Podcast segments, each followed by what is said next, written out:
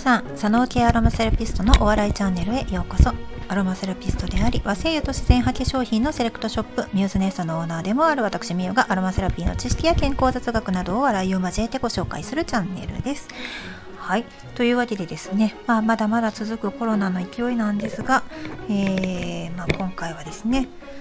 いつもすごいよすごいよと言っているヒノキチオールの機能について、えー、アロマリサーチからですねちょっと取り上げてご紹介したいと思います。えー、私がですねいつもま参考にさせていただいているアロマリサーチこちらはですね、えー、フレグランスジャーナル社が発行する香りの機能性過去生理心理的作用等と紅葉の学際的専門誌です。でこちらのですね2021年の、えー、ボリューム221月そうですねで特集がですね大気空気を科学するっていうね号があるんですけれどもこちらの中の、えー、48ページに、えー、新型コロナウイルス感染症とヒノキチオールの機能というですね記事が紹介されています。でこちらなんですけれども、まあ、新型コロナウイルス感染症とヒノキチオールの機能だけ聞いてヒノキチオール効くんやって言って行くのちょちょっと待ってくださいねちょっとまず何が書いてあるかご紹介します。えーまず、まあ、ヒノキチオールというのはですね、えー、と以前にも私は、えー、肺炎、えー、耐薬剤薬剤耐性肺炎球菌ですね。薬剤耐性肺炎球菌に関するヒノキチオールの、えー、効果というやつでですねおしゃべりしておりますが、えー、とこちらのヒノキチオールの抗ウイルス作用というのがですね、まあ、非常に強いものでして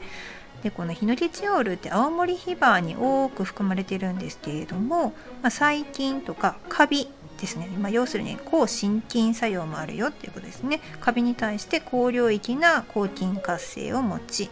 耐性菌を含むさまざまな病原菌に対しても強い抗菌活性を発揮します。ということなんですよね。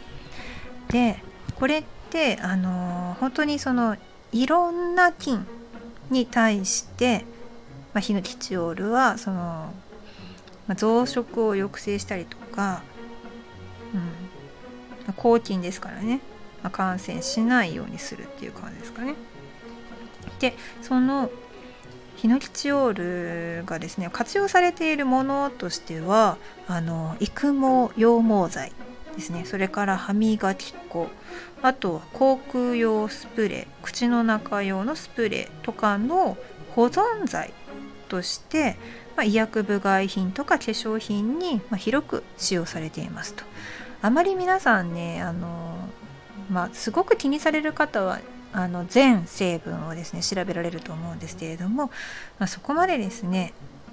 育毛羊毛剤で何入ってんのとかバーってこう見たりとかあんましないと思うんですけれども、えー、ヒノキチオールが入っていることが結構多いです。でヒノキチオールのこのウイルスですねこうウイルス効果に関する研究とか特許っていうのはですねまあ数件あるんですけれども、えー、まだ新型コロナウイルスに対しての研究っていうのは行われていないそうです。なんかねこれもちょっと不思議な感じがします。というのもなんかいろんなところで新型コロナウイルス感染症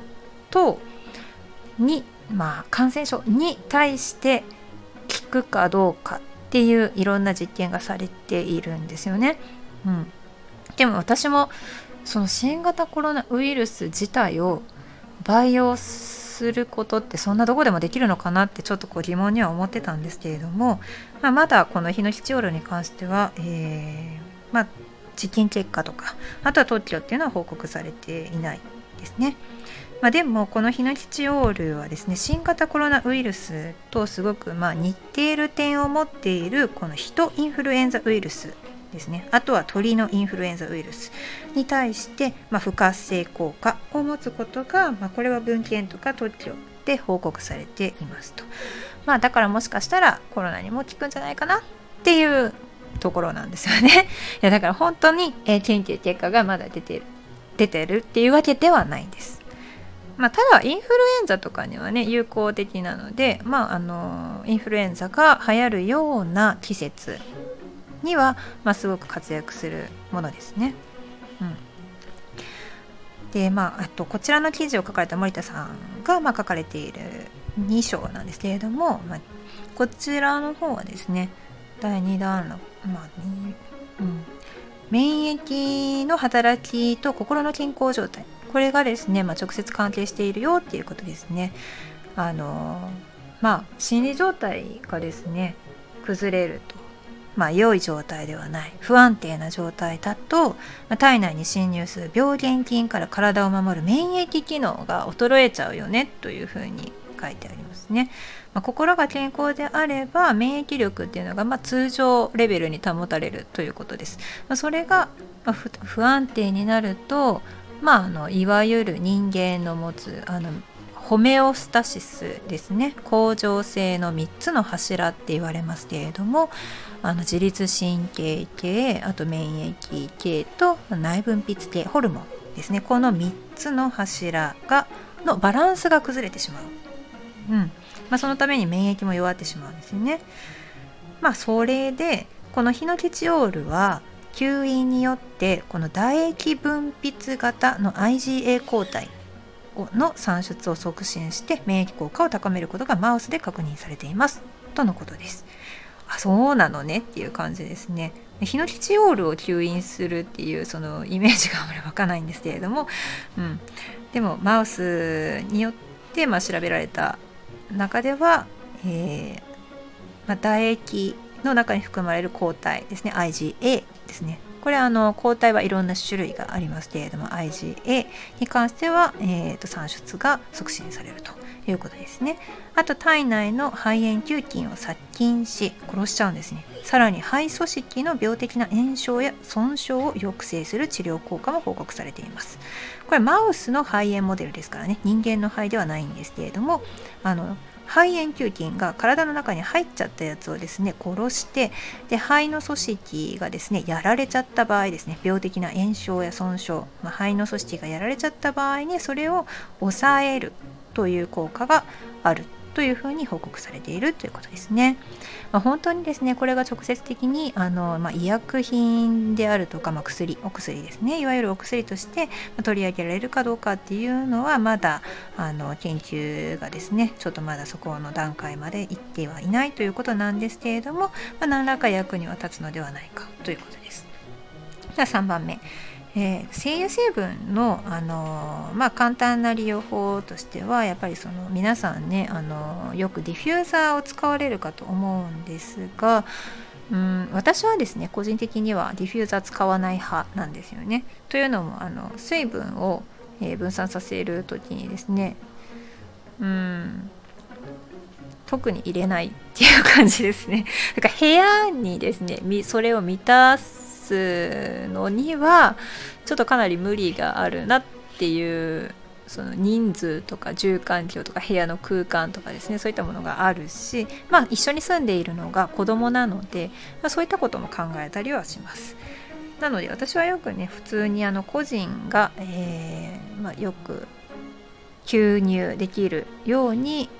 まあ、いわゆるそうですね呼吸器のちょっと下の方に香りの素を設置することが多いです。例えばシールとか例えばちょっとお洋服に垂らすとか例えばティッシュに垂らすとかマスクにちょっとつけるとか、えー、マスクだとね最近はあのマスクチャームの中でも、えー、つけられるタイプのものをですね今後私また開発していこうと思っていますのでそういったものに少しつけていただいてもいいかもしれないですね。あの呼吸器が近いので。はい。でこれね山の中におけるその精油とかテルペンの濃度テルペンテルペンですね。はい。でこれすごく少ないんですよ。あの森林浴っていう話をね以前したと思うんですけれども、まあ、割とそのそんなにそのはい森が近いからって言ってすっごい木の匂いがするとかそんなことはないじゃないですか。あそれだったらなんかねちょっとねすごいあなんか木森があるだけですごい匂いがするはずなんですね。そういうわけではないですよね。あのだからこう本当に鼻がいい人がなんかこうちょっとだけわかるかなっていうぐらいの濃度なんですよね。んであの新築の家屋。これね新築の家屋を作った時って言ったらその木材をですね、えー、削ったりとかあとなんだろうちょっとここすったりとかいろいろね、穴を開けたりだとかするのですごくやっぱりその木の香りの成分がですね揮発しやすいんですよそこから。しやすいんですがこの新築の家屋の室内の空気中のあのテルペン化合物の濃度っていうのが一応基準があって 400ppm 以内って言って規制されてるんですって。なんかへえそうなんだっていう感じなんですけど。だからねあのこの精油とかこのテルペン由来の濃度っていうのがまあそら最大でも 10ppm 以内じゃないかなっていうあんまりその高濃度で使っても健康的ではないんじゃないかなっていうふうに森田さんはおっしゃっています。うん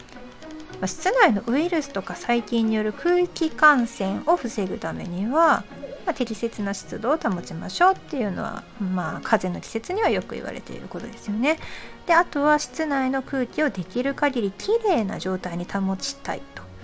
これが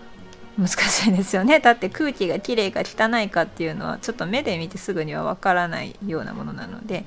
でこれが、えー、そうですね国微量にですねこういったヒノキチオールを拡散させたりすることで、まあ、ウイルスの働きっていうのを抑制することができるんじゃないかというふうにおっしゃっています。で青森ヒバの芳香蒸留水、まあ、